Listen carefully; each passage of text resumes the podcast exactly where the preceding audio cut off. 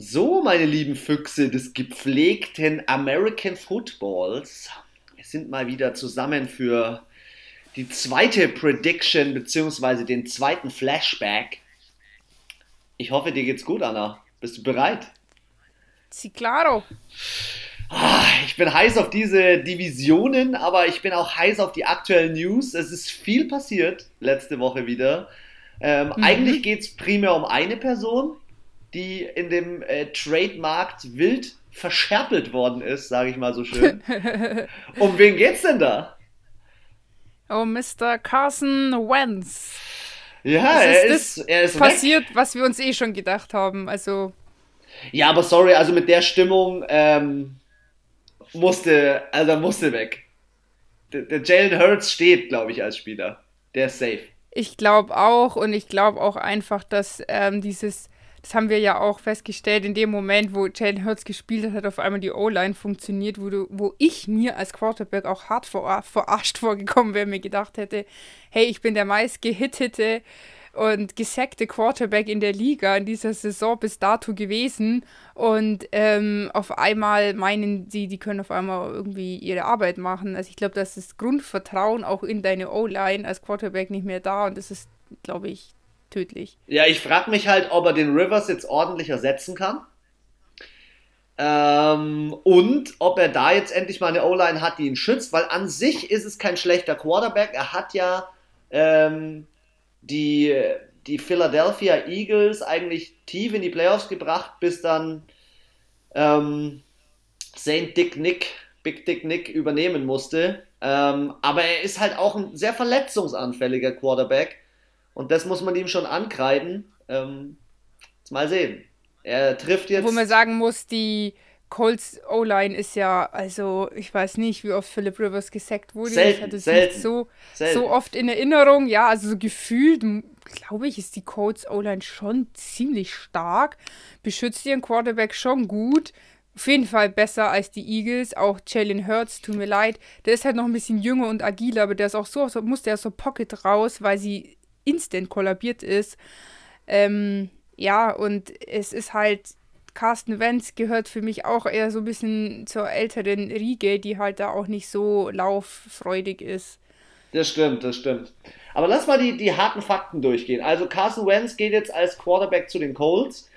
Ähm, die Eagles erhalten dafür einen Third-Round-Pick und einen Second-Round-Pick. Den Third-Round-Pick aus 21, den Second Round Pick aus 22 und der Second Round Pick könnte möglicherweise auch noch zu einem First Round Pick werden. Ähm, ja, Wentz müsste dafür 75% aller Snaps spielen und die Colts haben äh, spielen ähm, warte mal, wie steht es hier? Dafür müsste Wentz mindestens 75% der offensiven Snaps der Colts spielen oder 70% wenn das Team dafür die Playoffs erreicht. Also, also heißt, wenn er so gut ist, dann würde sich dieser Zweitrunden-Pick in einen Erstrunden-Pick genau. verwandeln, genau. weil dann quasi der Wert von ihm gesteigert wäre und deswegen dann die Eagles einen höheren Pick von den Colts bekommen würden. Sozusagen, sozusagen. Genau. Also die Eagles, die sind einfach nur froh, dass sie den weg haben, weil die haben auch gesagt, nee, also nicht, ich glaube halt wegen dem finanziellen Aspekt hauptsächlich und das ist natürlich für das äh, Cap Space jetzt mega, weil sie einfach auf dem Kohle jetzt nochmal zur Verfügung haben. Und die Colts können sich's leisten, sage ich jetzt mal.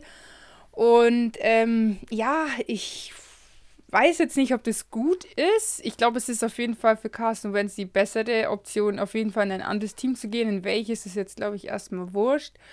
Und, ja, wobei ähm, er in Indianapolis schon gut untergekommen ist, weil sein alter, also sein früherer Offense-Coordinator Frank Reich ist jetzt dort Head Coach. Und ich glaube, viele, viele Quarterbacks gehen gerne auch immer dahin, wo sie eine gute Connection zu ihrem, zu ihrem ja, wo sie schon einen Coach halt kennen vielleicht. Sei es jetzt egal auf welcher Position, aber ja, man kennt sich halt, man muss sich nicht so eingrooven. Ja, das stimmt, das stimmt. Ähm, übrigens, Philip Rivers wurde 19 Mal gesackt. Boah, das ist ja echt nicht viel. Das ist nicht viel für 16 Spiele. Äh, nee, Quatsch, wir sind ja bis in die Playoffs gekommen für 17 Spiele. Ja, 17 Spiele das ist nicht, also das ist knapp 1, irgendwas, 1,05 Einmal. Das ist richtig gut. Das ist richtig ja. gut. Absolut. Also ich muss schon sagen, das haben ja auch oft, also nicht nur in Deutschland, sondern auch vor allem die amerikanischen Medien schon auch gesehen, dass die Eagles nicht nur so schlecht abgeschnitten haben, weil Carsten Wentz so schlecht war, sondern weil diese O-Line einfach null gehalten hat. Also Zero. Und ja, ich habe es bloß noch gelesen, dass er ja nicht seine Trikotnummer mitnehmen kann. Ja, richtig. Ah, weil der Rookie Michael Pittman Jr. ihm seine Gesagt Nummer nicht hat, gibt. No way. Ja. genau. Und also ich muss sagen, ja, okay, von dem Rookie schon ganz schön ich weiß nicht, frech ist es nett. Irgendwo, ich kann es auch verstehen. Es ist halt so deine Nummer. Carsten Wentz, ich habe gelesen, der hat die schon im College gehabt, als er bei North Dakota State gespielt hat. Und sie jetzt halt abzugeben, ist schon. Ja, aber ja, er fängt, er fängt Tom ein neues Brady. Kapitel an. Anna, er fängt. Er ja, fängt ich finde es jetzt nicht schlimm, aber irgendwie denke ich mir so, wenn das jetzt ein Spieler wäre, der da schon, äh, keine Ahnung, 100 Jahre spielt, dann würde ich mir auch denken, so, ja, okay, ist halt so ja, Rookie ist schon, der halt vielleicht jetzt eh nur noch diese Saison bleibt und dann eh woanders hingeht. Ist, ja, mal sehen. Also, ja. mal sehen. Ich bin gespannt. Wie, aber der, jetzt mal ganz kurz zum Ende oder zu, zum äh, Finalisieren dieses, ähm, ja, dieses Trades. Trades. Wenz wird, äh, beziehungsweise ist für Indianapolis zwar nicht so günstig. Also, der kostet 10 Millionen Dollar Rosterbonus, nur weil er dort im Kader ist. 15,4 Millionen Dollar Basisgehalt und zudem werden dann auch Teile seines Jahresgehalts 2022 fällig, nämlich 22 Millionen. Also der kassiert dicke.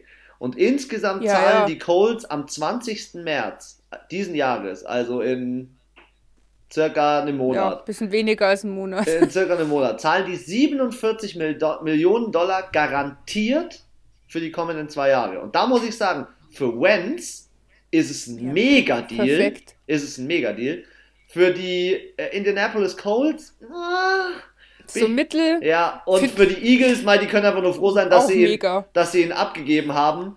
Ähm, ich finde nur das, was die Eagles erhalten, ein Third-Round-Pick und ein Second-Round-Pick, da kannst du es nur hoffen, dass der noch zu einem First-Round-Pick wird dann ist okay, ja. Ja, aber ich glaube, unter anderen Umständen hätten sie ihn auch nicht losbekommen, weil eben sie diesen Blockbuster-Vertrag vor, glaube zwei oder drei Jahren mit ihm abgeschlossen ja, haben. Ja, genau, genau. Und das ist, glaube ich, das, was halt viele abgeschickt hat. Und es hätte bestimmt mehrere Teams gegeben. Wir haben so oft gesagt, Saints, Steelers etc. Die hätten ihn vielleicht wahrscheinlich auch genommen, aber die haben so eine schlechte Cap-Space dieses Jahr, können die ihn einfach schlichtweg nicht leisten. Und dann musst du halt, dann hast du bloß drei, vier Teams, die vielleicht bereit sind, die das Cash halt haben, die bereit sagen, sind zu sagen, ja, okay, ich nehme Carson Wentz. Und dann kannst du aber nicht sagen, ich will aber drei First-Round-Picks dafür haben und noch dieses und jenes, weil dann sagen die auch, ihr wollt ihn weghaben und wir müssen ihn nicht haben, wir können auch jemand anderen nehmen. Ja, rein theoretisch ja, hätten die Colts auch sagen können, wir, wir holen jemanden im Draft, aber sie haben halt gesagt, Klar. oder sie haben gemerkt, sie haben gute Erfahrungen gemacht mit einem, mit einem routinierten Quarterback, der schon ein bisschen Erfahrung hat, ein bisschen zu spielen ich denke wirklich, dass diese, diese Connection zwischen dem Coach und ihm auch nochmal einen erheblichen Einfluss für den Trade in die Richtung bekommen hat. Ähm, ja, im Großen und Ganzen bin ich gespannt. Ähm, jetzt ist der zweite Quarterback bei einem komplett anderen Team, trägt komplett andere Farben. Also ich glaube, das Karussell, wenn wir schon dabei sind, äh, ist wild rumgewürfelt dieses Jahr. Ja, und nicht nur das, er wechselt in eine andere äh, Conference. Stimmt, stimmt, ja, genau. Die Colts sind ja in der AFC und er war ja bisher in der NF, äh, NFC East. Und ja, also spielt jetzt gegen Tannehill und die Titans. Da bin ich mal gespannt, wie sie sich da schlagen werden. Ob sie denen, ähm, ja, die Butter vom Brot nehmen können. Wie man so schön sagt, gell? Ja, komm, wir gehen gleich zum nächsten Thema über. Ähm, die besten, fünf besten Free Agents in der Offense und Defense, hätte ich gesagt. Mhm. Sprechen wir mal ganz kurz durch. Und mal ganz kurz so das Feedback von uns beiden einfach, ob wir glauben, ob die, dieser Spieler jetzt bei seinem Team bleibt, ob er einen neuen Vertrag kriegt, ob er vielleicht ähm, Karriereende macht. Okay. Oder aber wirklich, wie das lieber Carson Wentz gemacht hat, einfach sogar die Division oder vielleicht sogar die Conference wechselt. Ich hätte gesagt, wir fangen mal mit der Offense an. Und Anna, du darfst mal ähm, gern den ersten Spieler nennen. Ja, ich glaube, das heißeste Eisen im Feuer ist definitiv Dak Prescott. Ähm, sie haben ihn ja letztes Jahr mit dieser, wie heißt es, wo man den Vertrag nochmal Franchise Tag. Franchise Tag sich gesichert, ist dann ja äh, ganz dramatisch verletzt auch aus der Saison relativ früh ausgeschieden leider. Und bei den Dallas Cowboys ist auch ganz viel im Argen, ähnlich wie bei den Texans, so ganz tief innen in der Franchise stimmt da irgendwas nicht. Und ich könnte mir vorstellen, auch wirklich ähnlich wie bei Deshaun Watson, die sind auch im gleichen Alter, sind beide super Quarterbacks und wieso sollte er seine, seine besten Jahre bei einem Team verschwenden, in Anführungszeichen, was voraussichtlich die nächsten Jahre maximal vielleicht in die Playoffs kommt. Ähm, ich könnte mir vorstellen, dass er schon wechselt, vor allem, weil sie ihm nicht den Vertrag gegeben haben letztes Jahr, sondern diesen, nur diesen Franchise-Tag gemacht haben. Und ähm, also ich habe ja, das mit dem Franchise-Tag nicht verstanden. Ich habe das nicht verstanden, warum sie das gemacht haben, weil ganz ehrlich. Vielleicht wegen, auch wegen Kohle, keine Ahnung. Ja, aber so einen sie Quarterback haben ja schon musst du Jahr, halten. Und ich kann mir ja, jetzt. klar, aber sie haben ja. heftige Defense-Verträge letztes Jahr rausgeballert, Alter. Nicht nur einen, drei, vier Defense-Spiele von den Cowboys, kann mich erinnern, haben überkrasse Verträge bekommen, überkrasse.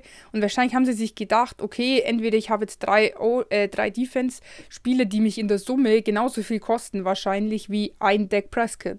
Das stimmt, das stimmt. Ich, ich traue den Dallas Cowboys aber auch zu. Also Jerry Jones macht sehr gerne mal einen Geldbeutel auf. Man hat es dann auch bei, bei äh, Ezekiel Elliott, Elliott gesehen ich kann mir schon vorstellen, dass die so dumm sind, in Anführungszeichen so dumm, und ihn auch fett mit Kohle zuscheißen, ja, im wahrsten Sinne des Wortes. Andererseits muss man, stimme ich dir zu 100% zu, dass er jetzt mal schauen muss, dass er irgendwie seine Karriere ein bisschen in Schwung kriegt. Seine Rookie-Jahre sind vorbei. Franchise-Tag war letztes Jahr. Jetzt sind, sind fünf Jahre ins Land gegangen. Und er muss jetzt irgendwie mal schauen, dass er Richtung Super Bowl kommt, weil er ist ein Quarterback, ja. der erstens viele Yards produziert, er kann laufen, er ist klug, er scannt das Feld ziemlich schnell und ich muss ehrlich sagen, er hat bei anderen Teams bessere Ambitionen, wo auch die Receiver noch besser funktionieren und wo er nicht so durch die Mangel genommen wird in der, in der Defense. Äh, oder halt von der, von der Defense selbst und in der D-Line. Ähm, also ich hätte mir eigentlich Dak Prescott besser zum Beispiel bei den LA Rams vorstellen ich können, auch, als ich jetzt auch. Matthew Stafford. Aber gut, wir, ich, also ich könnte mir vorstellen, dass er wechselt, dass er nicht bleibt und wie du es auch gesagt hast, wenn er einen Ring an seinem Finger haben möchte, ähm, er ist sogar noch ein, zwei Jahre älter als Patrick Mahomes, dann muss er meiner Meinung nach in eine andere Franchise. Weil die Cowboys, die brauchen noch ein paar Jahre, bis die ähm, wieder auf Kurs sind, sage ich mal. Und ich denke, bei den Cowboys wird sich noch mehr verändern. Ich glaube, Aaron Jones. Äh, Aaron Jones, komme ich schon zum nächsten. Ich glaube, Dak Prescott, ich glaube, Dak Prescott würde gut zu einem Team passen. Ich muss es so sagen, auch wenn es ein bisschen äh, voreingenommen klingt, aber er würde zu einem Team wie den Steelers auch sehr gut passen. Gute Receiver, starke O-Line. Ähm, mal sehen, was Big Ben macht, aber Lass uns ihn abschließen. Lass mal zu Aaron Jones gehen, wo ich dir ganz ehrlich sage, ich glaube, der bleibt. Ich glaube, der, glaub der liebt Aaron Rodgers, der liebt Green fühlt, Bay. Der fühlt sich dazu wohl und ähm, ich meine, sie hatten ja eine gute Saison. Die Packers sind seit Jahren in der Division stark, kommen immer in die Playoffs, tief in die Playoffs. Ihnen fehlt es halt mal endlich nach ewiger Zeit mal wieder ein Super Bowl-Sieg. Aber ich sag mal so, es ist ja allein schon schön zu wissen, du bist in einem Team, wo du immer mit einem positiven Rekord rauskommst, wo du eigentlich zu 95% in die Playoffs kommst, tief in die Playoffs kommst. Ähm, du hast deine Yards, du hast deine Publicity, du hast deine Aufmerksamkeit, die bekommst du auch von Aaron ähm, Rogers und ich kann mir auch nicht vorstellen, also wenn er geht, dann nur weil er da irgendwie einen Haufen mehr Cash bekommen würde und wirklich sich sicher wäre, so ähnlich wie bei Tampa Bay, so ja, okay, die holen sich jetzt diesen Super Bowl-Titel. Ja, also man muss ja auch jetzt mal, man muss jetzt ja auch einfach mal über seine Stats sagen. Klar, er hat sich das ein bisschen geteilt mit AJ Dillon, der ja als Rookie jetzt gekommen ist, aber der war auch eine Zeit lang ähm, verletzt. Und jetzt hat er dieses Jahr in der Regular Season 201 Mal den Ball bekommen, über 1100 Yards produziert, 9 Touchdowns, äh, 5,5 Average. Also ich muss ehrlich sagen, ähm, der macht einen guten Job und ähm, ja, ich sehe ihn absolut weiter dort in dem Team. Ähm, ja. Im Vergleich zum nächsten, den ich absolut mit dem Karriereende sehe. Ich kann mir nicht vorstellen, dass auch wenn Tom Brady weitermacht, der nochmal weitermacht. Oder? Also ich glaube, Gronky bleibt.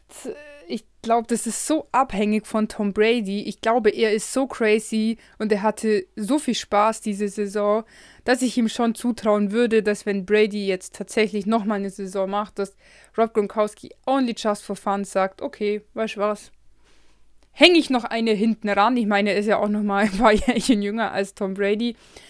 Ähm, ja, ich könnte es mir vorstellen, dass es noch mal macht, aber ich könnte mir auch vorstellen, dass er sagt, okay, Ende Gelände, jetzt aber wirklich.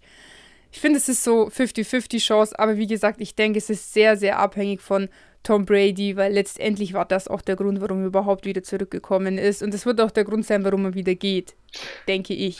Ah, er ist halt, es, man merkt es irgendwie, man hat es die ganze Saison gemerkt, er ist irgendwie doch ein wichtiges Glied in dieser Kette der, der oder in dieser Aneinanderkettung, die zum Super Bowl geführt hat.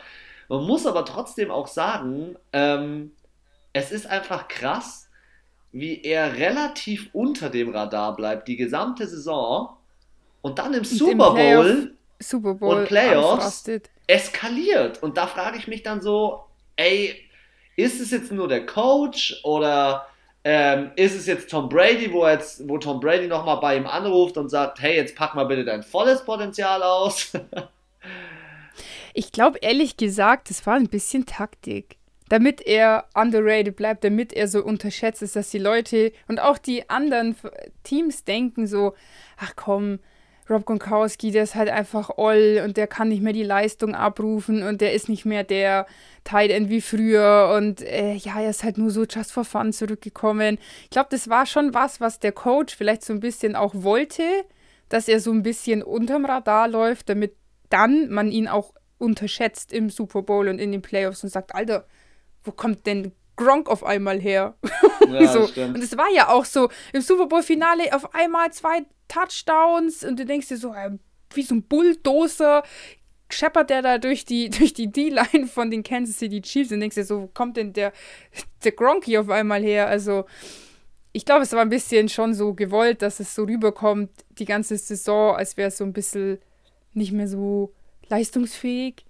Aber wie gesagt, ich glaube, es ist so eine 50-50 Chance, dass er noch bleibt.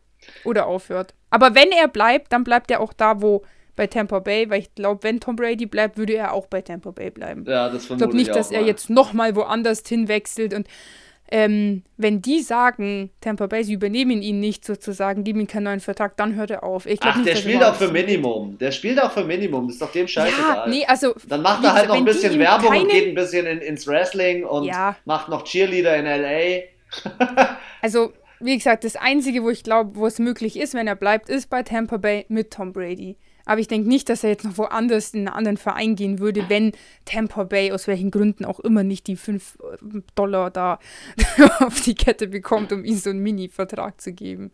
Ja, dann springen wir mal zum nächsten Spieler, äh, nämlich Alan Robinson. Und ich war in seinen Stats noch gar nicht so drin und so.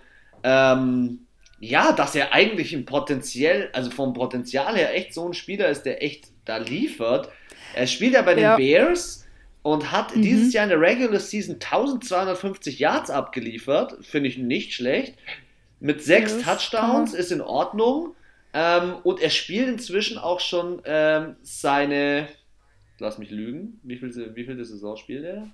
Seit 2014. Also, er spielt seine siebte Saison. Genau. Also es ist schon krass, wie er ähm, sich da in ein Team reingesneakt hat äh, bei den Bears, die jetzt nicht gerade den krassen Receiver-Core haben nicht gerade den Quarterback, der super viel verteilt, aber ich muss ehrlich sagen, wenn er den nächsten Karriereschritt machen will, sollte er, wechseln. sollte er vielleicht nochmal wechseln, weil die Bears auch gerade irgendwo im Nirvana rumdümpeln, ähm, irgendwo in der, in der langweiligen Mitte der NFL, da wo die Lions und Konsorten halt gerade sind. Ähm, ich sehe ihn mit diesen Stats und als Second Round Pick, also er ist als Second Round Pick 61. wird von Jacksonville geholt. Ich mhm. sehe ihn als einen Receiver, der insgesamt schon fünf, fast 6000 Yards gemacht hat, 39 Touchdowns. Ähm, in dem steckt was. Aber das, also was schlummert, muss halt irgendwo noch rausgeholt werden von einem guten Quarterback. Ja, also ähnlich wie bei Dak Prescott, denke ich, wenn er nochmal irgendwie was reißen will, mal tief in die Playoffs kommen möchte, müsste er auch sein Team wechseln. Ich könnte mir vorstellen, dass er nicht in ein Team wechselt, womit man am Anfang rechnet, so mit den Steelers vielleicht, sondern vielleicht die LA Chargers oder zu den Jets, die sich ja neu formieren, oder vielleicht auch zu Washington, die gute Quarterbacks eigentlich, okay, Jets ist vielleicht nicht, aber ich meine, Heineke hat eigentlich auch ganz gut abgeliefert und Ron Rivera ist ein heftiger Coach. Ich könnte mir vorstellen, mit so jemand ähm, würde da schon nochmal ein Team schön vervollständigt werden. Gut, dass du es gerade also sagst. Ich kann mir vorstellen, dass er eher in so ein Team geht, was halt nicht so bis ein bisschen unterschätzt wird, wo man so ein bisschen belächelt so, wo man sagt, die Jets. Aber ich meine, die formieren sich jetzt neu und da wäre, glaube ich, so jemand im Team, ja, schöne Ergänzung auf jeden Fall. Oder eben die Chargers. Ja, vielleicht für die Chargers wäre es auch keine schlechte Sache. Aber gut, dass du es gerade gesagt hast. Ähm, wir haben ja hier Tyler Heinecke, den wir vielleicht noch mal ganz kurz ansprechen müssen. Tyler Heinecke hat nämlich einen neuen Vertrag bekommen. Und mhm. ähm, ich kann mir vorstellen, jetzt schreibe ich ihn, Heinecke, ähm, ich kann mir vorstellen, dass die vielleicht sich im Draft nochmal jemanden holen. Aber ansonsten, Tyler Heinecke bei Washington, ähm, der hat bei den, ähm, den Tampa Bay Buccaneers echt Stress gemacht. Und jetzt hat er einen Vertrag mit äh, zwei Jahren, fast fünf Mille. Also für das, dass er vierter Quarterback war, good job. Und er hat immerhin den anderen verdrängt. den, ähm, wie heißt der, Dwayne Haskins zu den Steelers. Ja, gut. Aber. Oh Gott, das habe ich schon wieder verdrängt. ja, und der Kyle, Kyle Allen.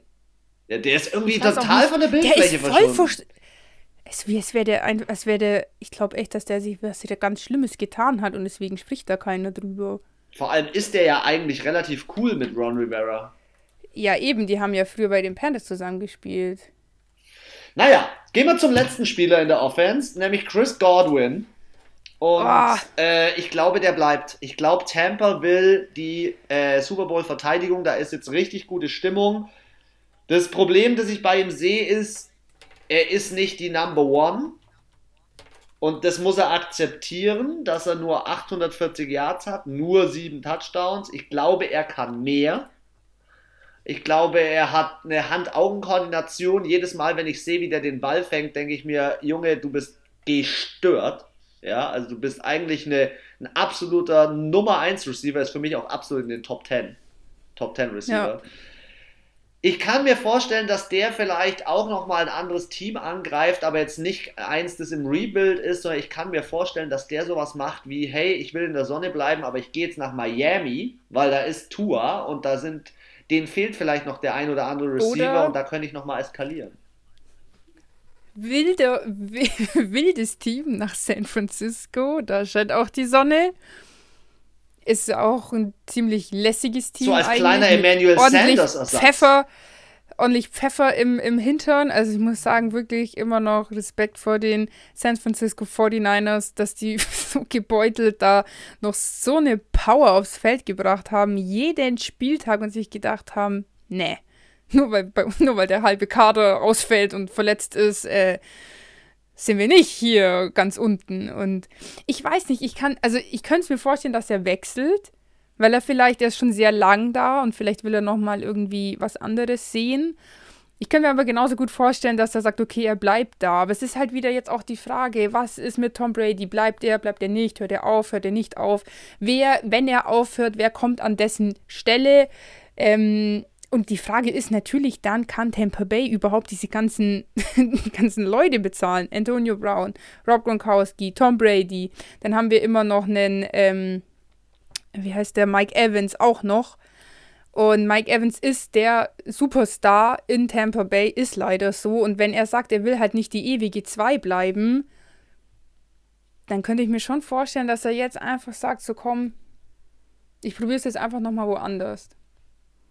Ja, bin ich bei dir. Bin ich bei dir. San Francisco ist ein guter Übergang zur Defense, Anna. Ähm, wir haben ja die fünf besten Defense-Spieler und äh, da haben wir hier als Nummer eins ganz oben Richard Sherman, der ja, äh, sich schon, ja so komplett einmal durch die Westküste durchgesneakt hat, ähm, von Seattle nach San Francisco. Ich glaube, Richard Sherman ist relativ glücklich dort, wobei ich auch wiederum sagen muss, die Defense war stark mit Robert Salah irgendwie verbunden und wenn jetzt Robert Salah geht, kann es natürlich auch sein, dass in der darauffolgenden Saison der neue Defense Coordinator irgendwie so ein bisschen, wie soll ich sagen, nicht mehr diesen Spirit reinbringt, den man davor gewöhnt war und das, ich kann mir da vorstellen, dass die Defense nächstes Jahr bei den San Francisco 49ers nicht mehr so gut ist, wie sie dieses Jahr war, weil sie war gut für den Rekord, den sie hatten. Ich glaube, er wechselt. Ich glaube, er bleibt nicht, weil Robert Salah nicht mehr da ist und Richard Sherman ist ein absoluter Stimmungsmensch. Wenn bei ihm die Stimmung passt, rastet er aus. Wenn die Stimmung nicht passt, läuft nichts. Vielleicht kommt es auch darauf an, was für Angebote er bekommt, von welchen Teams. Auch möglich, ja. Weil, weil es kann sein, dass wenn die, jetzt mal blöd gesagt, die Saints anklopfen, wo die anderen 31 Teams wissen, okay, mit der Stimmung kann keiner im Lockerroom auffahren in der Defense, dann ist dann Richard Sherman vielleicht schon weg. Jetzt klopfen aber vielleicht die Patriots an, wo ich immer das Gefühl habe, es ist so eine sehr erwachsene Stimmung und sehr Kontenance wird da, also da freut man sich schon, aber die rasten halt nicht so aus wie jetzt zum Beispiel die Saints. Da könnte ich mir vorstellen, dass er sagt so, nee, ist nicht so mein Ding, ist mir auch vielleicht zu kalt da in Boston. Ähm, ich glaube, es ist wirklich abhängig, wenn er Anfragen bekommt, von welchem Team und vielleicht auch, wie wird denn der Vertrag sein, wenn er von den 49ers einen bekommt? Vielleicht wollen sie ihn ja auch nicht haben, es kann ja, vielleicht müssen sie ihn auch abgeben. Du weißt immer, es kommt ja dann auch immer darauf an, wer kommt, wer geht. Ich meine, wir haben es ja gerade gesagt, bei den Eagles, auf einmal ist Carson Wentz weg und dann hast du hier auf einmal eine riesige äh, Gewinn für deine Cap Space. Ja. Und bei den Colts ist auf einmal, auf einmal so geschrumpft halt. Und ähm, du weißt ja auch nicht, viele tun ja auch ihre Karriere erst ganz spät beenden in der Offseason. Die sagen dann vielleicht erst im äh, was war das bei dem Andrew Luck? Der hat es ja erst eineinhalb Wochen vor Saisonstart damals bekannt gegeben, dass er aufhört. Also, es ist so, wo ich mir denke, ja, ich glaube, das ist ganz viel, auch mit dem Geld hängt es dann immer zusammen. Ich könnte, wie gesagt, ich kann mir vorstellen, er würde bleiben, ich kann mir auch vorstellen, dass er aber auch geht, je nachdem, was für Angebote er bekommt. Aber beim nächsten sind wir uns definitiv einig, dass der nicht bleibt. Der Vertrag ist aufgelöst bei JJ Watt. JJ Watt hat äh, vier, fünf Teams genannt, äh, die auch interessant sein könnten. Die Liga ist am Munkeln und überlegen die ganze Zeit, wo könnte er jetzt hingehen. Was ich krass finde, er ist hoch im Kurs bei den Browns. Und das Geile war, dann ist, hat ihn gleich einen Tweet erreicht, wo einer geschrieben hat, ich glaube ein Fan oder ich weiß es nicht, ich weiß nicht, ob das auch jemand aus der Presse oder Medien war, der gesagt hat, hör auf mit dem Scheiß, du willst schon nicht irgendwo hingehen. ähm, also ich muss sagen. Er würde halt gegen seine Brüder spielen, das wäre halt schon krass. Vor allem, also ich meine, klar, gegen TJ Watt nicht, nicht physisch auf jeden Fall, aber gegen den kleinsten Bruder. Gegen Derek, ja. Weil der spielt ja äh, in der Offense. Das heißt, das wäre auf jeden Fall äh, sehr interessant, sage ich. Also die. NFL, die NFL sucht ja immer nach Cinderella Stories und ich sage ganz ehrlich, die größte Cinderella Story wäre in diesem Falle, wenn die, wenn die Watt-Brüder einfach vereint wären. Das wäre, glaube ich, das, das Interessanteste, was da abgehen würde in dem Team. Ich kann mir vorstellen, dass da in der Kabine und vorher auf dem Feld eine Vorbereitung herrscht, wo dann auch TJ Watt nochmal aufs nächste Level kommt. Weil wenn er sagt, ey, mein Bruder steht rechts und ich stehe links, ey, dann geht's da ab. Dann ist Alarm.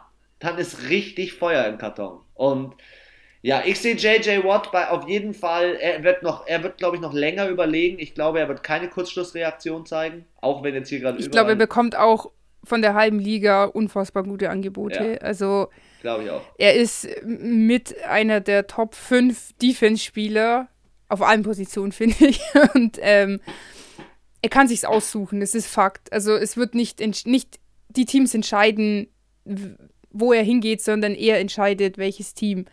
Und ähm, ich glaube, es, ja, wie du sagst, es ist eine wohlüberlegte Entscheidung. Ich glaube, wir werden hier noch ein, zwei Monate warten, bis da die News kommen. Mal sehen, wann der Edge Rusher Jadavian Clowney oder wo er jetzt hingeht. Er hat ja bei den Titans nur einen Einjahresvertrag unterschrieben.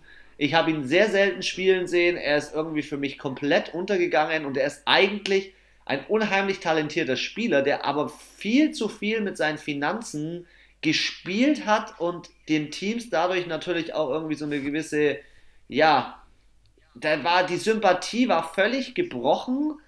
Ich glaube, der muss mhm. einfach wieder, ich finde, in dieser Position musst du in ein Team, wo du mal über vier, fünf Jahre spielst und es muss von der Stimmung her zu dir passen. Ich, meines Empfindens nach, war er bei den Seahawks eigentlich ganz gut so, hätte ja. gut reingepasst. Ist vielleicht auch jemand, der potenziell das ein oder andere Team, das gerade in einem Rebuild ist, aufbessern, aufwerten könnte. Also ich kann mir vorstellen, dass er natürlich sagt, wenn das Cash stimmt, je nach Cap Space, gehe ich auch gerne mal zu einem Team, keine Ahnung, wie Miami, warum nicht? Wetter schön ja. und äh, wir stärken einfach nochmal die Defense. Also ich sehe ihn auch nicht bei den Titans, wie du sagst. Ich glaube, die Titans, die holen sich dann lieber nochmal Defense-Verstärkung äh, im Draft. Irgendwie ist er da nicht so reingekommen. Und natürlich, er hat einen großen Namen und da erwartet man natürlich auch immer mehr als von jemand anderem. Ich kann mir auch vorstellen, dass er vielleicht wieder zu den Seahawks zurückgeht. Gibt es ja auch immer wieder mal, dass Spieler also einen Ausflug ein, zwei Jahre in ein anderes Team machen, feststellen, passt doch nicht so und dann doch wieder back to the roots gehen. Ich glaube, die Seahawks haben jetzt so eine mittelmäßige Cap Space gehabt. Ich glaube, die waren jetzt nicht ganz unten, aber auch nicht ganz oben. Ja, also ich, ich glaube nicht, dass er bei den Titans bleibt. Ich glaube, das ist so, nicht, dass, ich glaube nicht, dass sie im Schlechten auseinandergehen, aber ich glaube so, beide sagen so, okay, ist jetzt nicht so, nicht so gelaufen, wie wir es uns gegenseitig vorgestellt haben. Der nächste D-Line-Spieler, und es ist in meinen Augen mal wieder von Tom Brady abhängig, ist Shaquille Barrett. Shaquille Barrett, ja. wieder Tampa Bay Buccaneers. Er ist auch ein wichtiger Teil, aber er ist ein Teil des Puzzles, finde ich man hat Vita Wehr gesehen, den, wie du es nennst, äh, den, den dicken Bulldozer aus dem Super Bowl. Ähm, ja, aber auch die Defense, auch der White ist ja ausgerastet. Also, also, richtig, es ist ein Puzzle und ich finde, Shaquille Barrett ist nochmal gewachsen, seitdem jetzt das Team so mit Tom, um Tom Brady gebildet worden ist.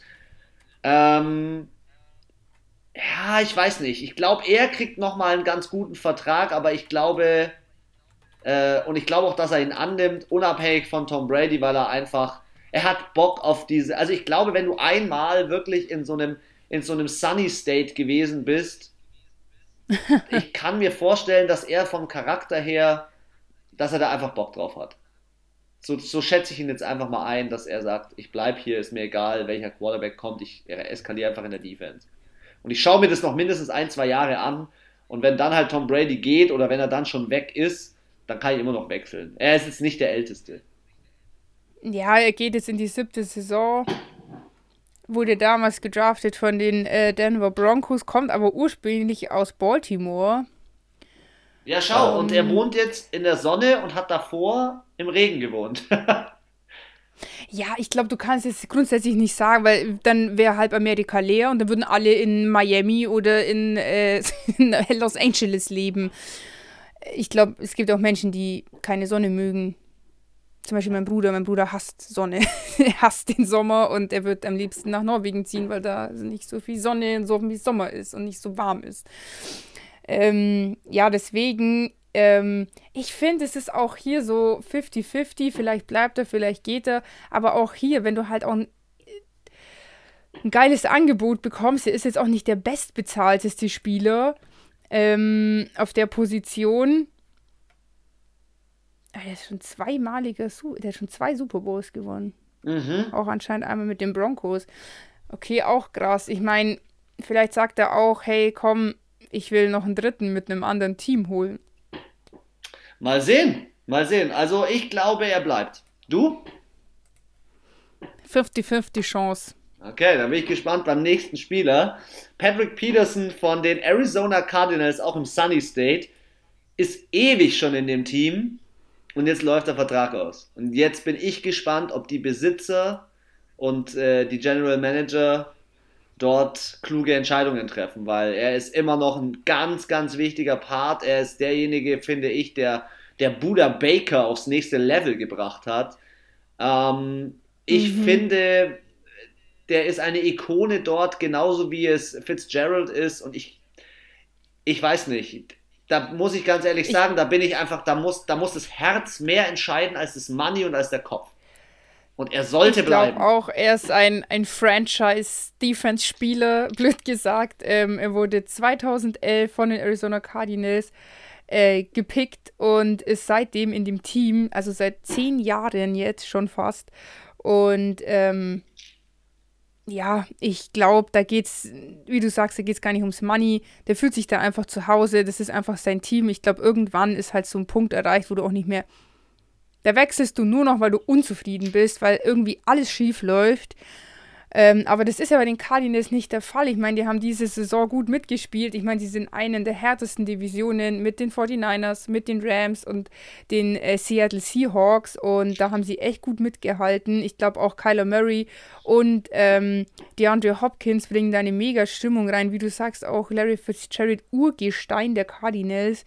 Ich glaube, der will nicht gehen und ähm, wie du sagst, die, die Franchise sollte so klug sein und so einen, ja, das ist für mich auch so einer, der ist wahrscheinlich so die Seele der Defense. Wenn der geht, dann, dann bricht die Defense wahrscheinlich zusammen, weil sie einfach, weil, nicht weil der spielerisch auch fehlt, sondern einfach von seiner Erfahrung, von seinem Erfahrungsschatz so. Ja, das glaube ich auch. Das Team ist. Das glaube ich auch. Der ist so ein richtiger Identitätsträger dieses Teams, vor allem diese Defense und ich hoffe nicht, dass er wechselt und ich glaube, wenn ich das so einschätze, glaube ich nicht, dass er von seiner Seite aus unbedingt wechseln möchte. Ähm, wenn er wechselt, dann nur, weil sie seinen Vertrag vielleicht nicht verlängern oder ihm so einen schlechten Vertrag geben und ein anderes Team sagt, haha, den schnappen wir uns doch, weil wir haben noch ein bisschen Para übrig. ja, cool. Da haben wir äh, die wichtigsten Spieler mal hier mal durchexerziert. Und jetzt Hey, wir haben schon wieder ewig gelabert. 37 Minuten. Also eine Sache muss ich noch ganz kurz sagen. Es gibt jetzt neuen äh, Football-Nachschub und zwar Patrick Mahomes ist Vater geworden. Okay, es gibt kein richtiger Football-Nachschub, es war, er hat ein Mädchen gekriegt. Und zwar Sterling Sky Mahomes. Und ja, wurde am 20.02. geboren und hat er, der auch noch ein sehr schönes Ereignis dieses Jahr gehabt. ist wahrscheinlich wichtiger als ein Super Bowl-Titel. Das glaube ich auch. Wer sich wundert, ich snacke gerade eine Birne nebenbei. Eine Birne?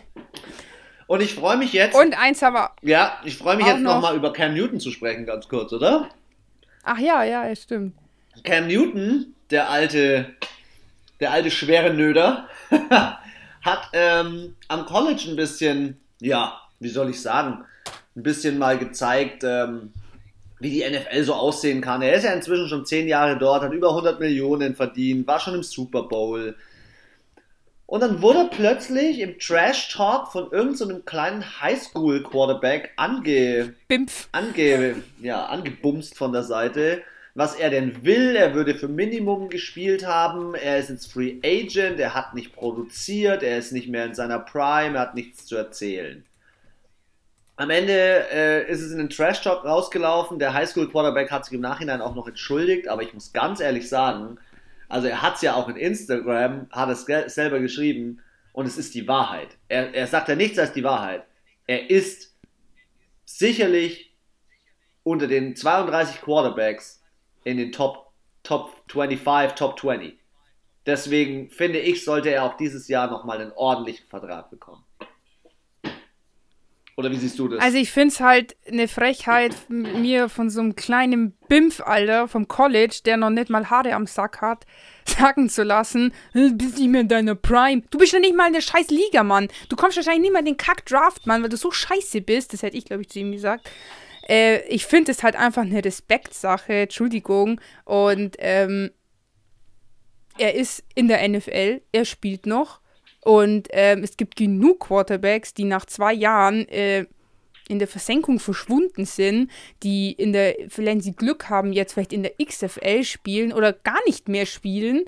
Und ich finde es halt einfach, ja, also man muss halt immer noch überlegen, mit wem man da redet. Und nur weil er jetzt die letzten zwei, drei Jahre nicht so gut war, war Cam Newton ist trotzdem, war eine Zeit lang einer der besten Quarterbacks und es kann nicht jeder ein Tom Brady sein oder ein Drew Brees oder ein Aaron Rodgers, die halt konstant 10, 20 Jahre immer eine gute Leistung abliefern. Wer macht es denn schon?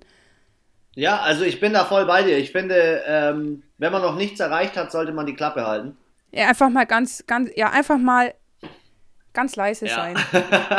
und man weiß, wie ja, hart es ist in der NFL. Wir haben schon diverse deutsche Spieler, die, die in der NFL nur im, im Practice Squad sind hier oder letztendlich schon in den Kader geschafft haben, aber da einfach ja, noch ein bisschen mehr brauchen. Also Dominik Eberle, David Bader, Chris Isala und so weiter. Man muss ehrlich sagen, die NFL ist ein überkrankes Business und man weiß es ja auch, nur ein Prozent aller College-Absolventen landen dort. Also. Ja, und dann, also, wenn ich Cam Newton wäre, dann würde ich mir den kleinen Bub ganz genau anschauen und in dem Moment, wo er nicht in den Draft kommt, würde ich schreiben: Ach ja, stimmt, du bist ja so viel besser als ich gewesen. Hast es nicht mal in den Draft geschafft, du Loser. Also sorry, und es ist egal, zu welchem Quarterback er das gesagt hätte. Selbst zu Carson Wentz, wenn er das gesagt hätte, würde ich sagen, sag mal, brennt dir der Kittel hab mal ein bisschen Respekt erstens vor Älteren und vor Menschen, die schon zehnmal mehr erreicht haben als du. Aber er hat es halt geschafft, es hat Aufmerksamkeit bekommen und mehr Ruhm wird er in seinem Leben wahrscheinlich mehr erreichen. Was haben wir noch? Du hattest noch ein Thema, bevor wir mit der National so, Football Conference ja, anfangen. Ähm, funny Insta oder Twitter äh, Unterhaltung zwischen Tom Brady und Eric Ebron. Und zwar hat Tom Brady getwittert, oh, was soll ich jetzt bloß die nächsten fünf Monate machen? Und Eric Ebron total trocken, deine Karriere beenden. Hat mich sehr belustigt diese Woche, wo ich mir gedacht habe, die sind halt auch so. Also, Absolutes, absolut geil, geiler Humor. Wenn man sowas einfach mal so rausknallt und Tom Brady hat es auch, so wie ich mitbekommen habe, jetzt ihm nicht übel genommen und hat da irgendwie blöd drauf reagiert oder so, sondern hat es halt auch mit einem Lächeln aufgenommen und Genau, das war so mein funny Moment äh, der Woche für in der NFL, so was ich ganz lustig fand. ja, dann rein in die National Football Conference. Wir gehen wieder durch jede Division durch. Ich denke, in einer Stunde sind wir easy durch. Und wir starten mal mit der NFC East. Die wurde ja von Washington gewonnen. Direkt danach kamen New York Giants, Dallas Cowboys und Philadelphia Eagles. Und ich kann mal schon so viel vorwegnehmen. Anna und ich haben uns wahnsinnig vertippt, was hier abgeht. Außer, außer bei den Giants. außer bei den Giants. Da waren wir nicht dick, da haben wir gedacht, die sind auf dem zweiten Platz. Und so war es auch. Und sonst haben wir komplett verhauen. Also, ähm, man muss ja, ehrlich wir sagen. Dachten, die Cowboys bereisen ein bisschen mehr. Ja. Mein kleines Resümee zu dieser Division. Es war die schlechteste Division. Es war aber in meinen Augen auch die Alter. spannendste und attraktivste Division. Ich äh, freue mich für Washington und vor allem für Ron Rivera, der den Krebs besiegt hat und Division-Sieger geworden ist und gegen den zukünftigen Super Bowl-Sieger verloren hat. Also gegen niemand mehr könnte man in den Playoffs ehrenvoller verlieren. Ähm, New York muss ich auch sagen, für ein 6-10 war ich schon begeistert. Ich glaube, das hängt auch so ein bisschen an dem Offense Coordinator, der ja jetzt als Head Coach bei den Cowboys war und jetzt zu New York gewechselt ist. Die Dallas Cowboys, äh, ehrlich gesagt, haben sich mit einem 6 und 10 haben mich dann noch überrascht, dass sie doch besser waren als die Eagles, ähm, weil die Dallas Cowboys irgendwie ja, also Verträge wild, ähm, spielerisch nicht abgeliefert in den wichtigen Situationen, viel zu viele Punkte zugelassen. Und die Philadelphia Eagles, da war so ein, äh, so ein O-Line-Chaos, wo in keinem Spiel dieselbe O-Line gegenüber, also beieinander stand, dass ja. so eine, also, also 4-11-1, das kann nur besser werden. Ja, aber im Gesamten muss ich sagen, die Division einfach im Vergleich zu den anderen Divisionen, wo du mindestens zwei Teams hattest, die einen positiven Rekord hatten, ähm, beziehungsweise se selbst die San Francisco 49ers mit dem 6-10 rausgegangen sind, immer noch besser als die Philadelphia Eagles und genauso schlecht wie die Dallas Cowboys und die New York Giants. Und ich habe es schon immer gesagt, ich finde, mit dem Negativ-Record in die Playoffs zu kommen, ist schon. Hat schon Geschmäckle und die sind auch untereinander in ihren Divisionen selber gegeneinander so schlecht gewesen. Und natürlich haben die halt dann von den anderen Teams äh, aus ihrer Conference halt auch hart auf die Fresse bekommen. Okay. Also die, dieser gibt's, es gibt keine Statistik, außer in ihrer Division, wo sie ein Positiv haben. Also wir können ja mal bei Washington Football Team anfangen. Ja. 7-9 sind sie raus, haben ähm, ein Verhält also sechs Punkte plus. ist schon, wenn man es jetzt mal mit den Green Bay Packers vergleicht, 140 mit dem Saints 145. Ja, Punkteverhältnis so mittel, würde ich mal sagen. Zu Hause 3 und 5, auswärts 4 und 4. Das ist noch das Beste. In der Division 4 und 2 und in der Conference 5 und 7.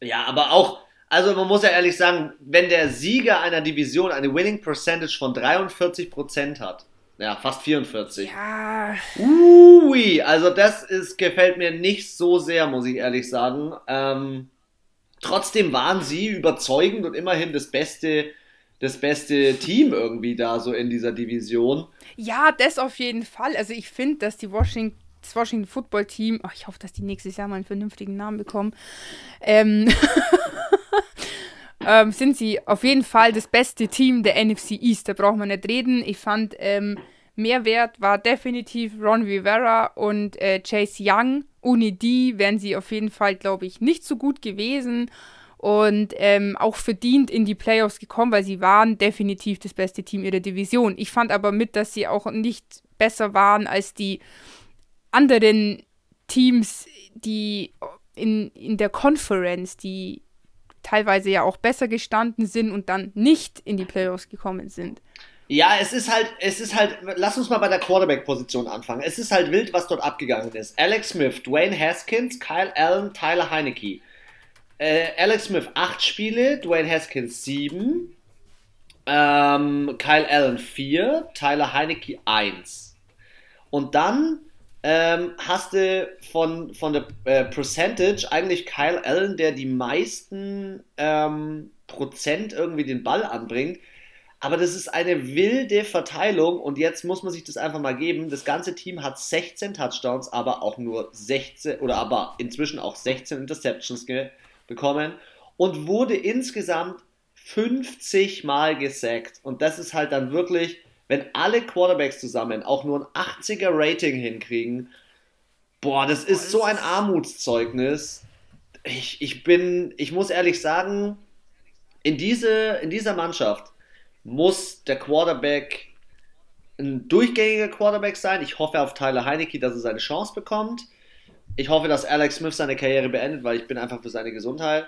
Dwayne Haskins ist eh schon weg und Kyle ja. Allen ist in der völligen Versenkung. Also, der ist irgendwo in so eine Felsspalte gerutscht und keiner weiß mehr, wie er ihn rausziehen soll. Also ich hoffe, dass der Tyler Heinecke die Performance, die er da abgeliefert hat, äh, in den Playoffs auch weiter aufs Feld bringt.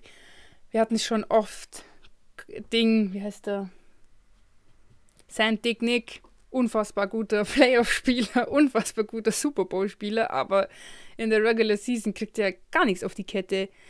Und ähm, ja, deswegen hoffe ich, dass er diese Leistung auch abrufen kann und nicht nur so eine Eintagsfliege war, sage ich jetzt mal. Ja, im Rushing hast du Antonio Gibson, ähm, aber du hast halt gerade mal 1600 Rushing Yards und du hast keinen 1000 Yard Rusher und da muss halt noch was gehen. Was ich ganz nice finde, jedenfalls dann im Receiving, ist wenigstens Terry McLaurin, der äh, den 1000 Yard, die 1000 Yard gepackt hat und er als, ich meine, er ist Rookie oder ist er im zweiten Jahr? Oh, er ist sogar schon im dritten Jahr. Ne, im zweiten Jahr war er. Im zweiten Jahr.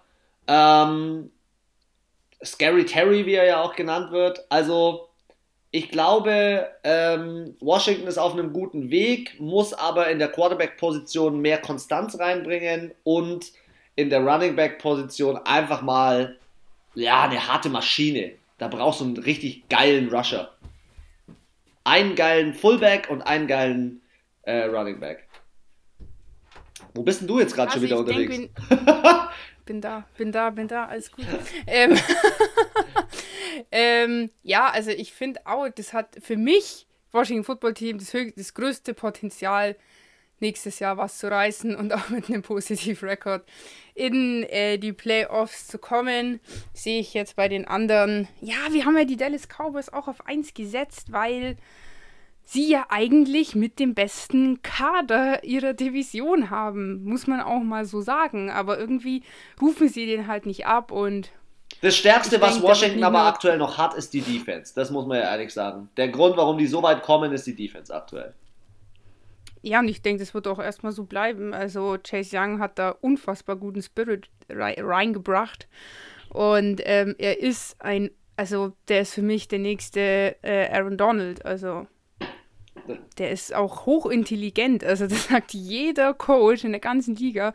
Wenn die seine Spiele anschauen, der macht es so tricky und wirklich, er ist sehr intelligent und er scannt das Feld auf so eine ganz eigene Art und Weise, wo viele nicht so klarkommen damit. Er hat eine eigene Spielweise, die noch erstmal, glaube ich, herausgefunden werden muss, wie man die stoppt. Das denke ich auch. Äh, nächstes Team sind die New York Giants mit 6 und 10, Winning Percentage 37,5% das ist halt jetzt auch nicht so das Gelbe vom Ei. Ähm, aber man muss natürlich sagen, ebenfalls 3 und 5 zu Hause, ebenfalls 3 und 5 auswärts, 4 und 2 in der Division und 5 und 7 in der Conference. Ähm, ja, es ist schon okay, aber sie haben halt minus 77 Punkte und was fehlt dann bei so einem Team oder in solchen Situationen? Du erinnerst dich vielleicht an den Run von, äh, oder ja, an den Rush von, von Daniel Jones, der dann kurz vor der Endzone nach 70 Yards einfach auf die Fresse fällt. Ja, genau so also, ist die Saison für dich verlaufen, finde ich. Also. Gut, ihr meint, ihr, ihr Goldpferdchen ist natürlich auch nach dem ersten oder zweiten Spieltag äh, ausgefallen. Nach dem zweiten. Nach dem zweiten. Barkley ja, was doch der zweite ist, äh, verletzt raus äh, bis Ende der Saison. Das ist natürlich schon auch für ein Team wie die New York Giants, die halt wirklich nicht viele hochkarätige Spieler haben, ist das halt schon ein richtiger Schlag in die Magengrube. Es gibt halt andere Teams, die fahren halt dann einfach, einfach noch fünf andere Spieler, wo es dann in Anführungszeichen nicht so schlimm ist, wenn da mal der ja, Starspieler, sag ich mal, ausfällt. Oder sie haben einen unfassbar guten Rookie sich gedraftet, der das dann kompensiert. Das war hier leider nicht der Fall. Auch hier die Quarterback-Position. Ja, er kriegt halt nichts aufs Brett. oh, das ist wie so, ja, wie so eine also, Mutter, die einfach in dem Lehrergespräch sitzt und sagt, ach, mein Kind ist, mein kind, kind ist einfach dumm. Ja, so ein bisschen ja. Also ich muss sagen, es ist bei den Giants ähnlich wie bei den Broncos, liegt vielleicht an den Manning-Brüdern. Ähm, Eli Manning unfassbare Erfolge mit den New York Giants erzielt und auch hier ruhen die sich auch immer noch, die hängen immer noch dieser alten Ära hinterher. Er hat ja letztes Jahr auch noch gespielt, hat er ein grandioses Spiel abgeliefert und hat im richtigen Moment gesagt, time to say goodbye. Und ähm, ja, ich glaube, die Giants brauchen einen Quarterback, einen Leader, einer, der ein bisschen Rambazamba macht, der mal eine Ansage macht, der das Spiel versteht. Ich will nicht sagen, dass Danny Dimes das Spiel nicht versteht, aber irgendwie, er wirkt immer noch so grün hinter den Ohren, obwohl er jetzt auch schon die dritte Saison, glaube ich, spielt. Er ist kein Rookie mehr und da denke ich mir so, Digga, also ich meine, selbst Baker Mayfield hat es geschafft, jetzt diese Saison. Ja, okay, aber das kannst du jetzt nicht vergleichen. Du musst ja jetzt auch so ein bisschen davon ausgehen, dir fehlt nicht nur der Running Back, sondern du hast als besten Receiver mit 751 Yards Darius Slayton. Da muss ich ehrlich sagen, also sorry, ähm, den fehlt ja in vielerlei Hinsicht was. Also nur. Ja, den fehlt unfassbar viel. Ich glaube, ja, wie gesagt, ich glaube, die, die müssen das so machen wie die Dolphins. Einfach jetzt mal ganz sichtlich richtig schlau äh, traden und äh, hier die Picks aufsammeln wie Pokémon-Karten und dann ähm, mal im Draft ordentlich schön einkaufen. Und zwar auf allen Positionen. Den kannst du in der Defense was auf geben, allen. den kannst du in der Defense, Offense, Offense. Den kannst du in der O-Line. Ich wollte auch gerade sagen, in der O-Line was geben. Den kannst du überall was geben. In die der, können komplett In der Passverteidigung, ja. Ja, also wie gesagt, die ja, sie haben es ja schon mal angefangen, auf jeden Fall auf der Coaching-Position sich äh, zu verbessern, finde ich. Wie du auch gesagt hast, zum Ende der Saison haben sie ja noch mal ein bisschen angezogen, haben sich dann auch noch vor die Dallas Cowboys gedrückt. Äh, die stehen zwar beide 6 und 10, aber am Ende äh, war es dann halt die, das bessere Divisionsverhältnis, weswegen sie dann vor ihnen auch stehen. Und sie haben einen Punkt mehr gemacht. Aber ja, ich weiß nicht. Ich glaube ehrlich gesagt, dass die hier nicht konkurrenzfähig sind gegen die Washington, für das Washington Football Team, weil die halt auch eine geile Stimmung einfach haben. Das macht denen auch Spaß zuzuschauen. Auch wenn die verlieren, die geben 100 Prozent und das ist das, was mir so bei Daniel Jones fehlt. Er ist nicht so dieser Leader. Er ist nicht der, der sagt, come on und jetzt wir reißen das noch, sondern wenn es so ausschaut, als würden sie verlieren, finde ich, lässt er schon schnell den Kopf hängen. Und das überträgt sich dann auf das ganze Team. Du hast es ja auch mal gesagt bei den Steelers. Big Ben, auch wenn er nicht der beste Quarterback der Liga ist, er gibt diesem Team seine Seele irgendwie und eine Manpower, die so unterbewusst mitschwingt, die kann man nicht kaufen einfach. Und das fehlt ihm, finde ich. Dann lass doch mal die Dallas Cowboys ich weiß nicht, ob man das weil da fehlt ja auch noch irgendwas an Spirit. Ähm, der Grund, warum ja. die Dallas Cowboys überhaupt so einen Platz drunter stehen, ist ja nur, weil sie in der Division 2 und 4 stehen und die Giants 4 und 2 und weil sie in der Point Differential einen Punkt mehr kassiert haben und dadurch sind sie auf Platz 3 gerutscht. Ich ja, und letztendlich tut mir leid, die Dallas Cowboys stehen da auch, weil sie halt gegen so unfassbar dumme Teams wie die Atlanta Falcons die einfach so prädestiniert sind, eine 30-Punkte-Führung herzuschenken. ähm, für, ja, noch irgendwie gewonnen haben. Die haben so oft, so, ich glaube, diese sechs Gewinne, davon sind drei Dusel gewesen, weil das andere Team einfach abartig scheiße war. Es ist gut, dass du sagst, ich wollte es auch gerade ansprechen. In ihrer Season haben sie ja ähm, auf jeden Fall auf der einen Seite super viele Punkte kassiert und äh, das, der erste Sieg war gegen die Falcons mit 40 zu 39. Der zweite war gegen die Giants mit 37 34. Der dritte war gegen die Vikings mit 31 28. Ja, das war aber auch die Phase, wo die Vikings ja mal richtig schlecht in die Saison gestartet. Da waren die ja auch unterirdisch. Ja, und dann äh, Bengals 30 zu 7, 49ers 41 zu 33 und dann nochmal ein wichtiges Spiel gegen die Eagles 37 17. Ja, was soll man sagen? Also ich finde, hier war auch auf der Quarterback-Position einfach ein bisschen Chaos. Ähm, Andy Dalton hat zwar seine 2100 Yards, wurde aber 24 Mal gesackt und da, da siehst du doch, wo der Hund begraben ist, irgendwie in dem Team. Ähm, dann ja, haben die Spieler er. ausprobiert. er hat ja gar nicht immer gespielt, ja. weil dann gab es ja noch dieses üble Foul, wo er dann auch eine Gehirnerschütterung hatte. Ich glaube auch zwei, ein, zwei, drei Spiele ausgefallen ist. Da hat dann der dritte Quarterback gespielt, den auch kein Mensch kannte, der ja, auch ben so mittelmäßig. wollte ich gerade sagen. ja, genau, der auch so eine mittelmäßige Performance abgeliefert hat. Sieg wieder unter dem Leistungen. Ich bin der festen Überzeugung, wenn der in ein anderes Team kommt, dann rastet der aus, dann kommt der wieder zu alter Form.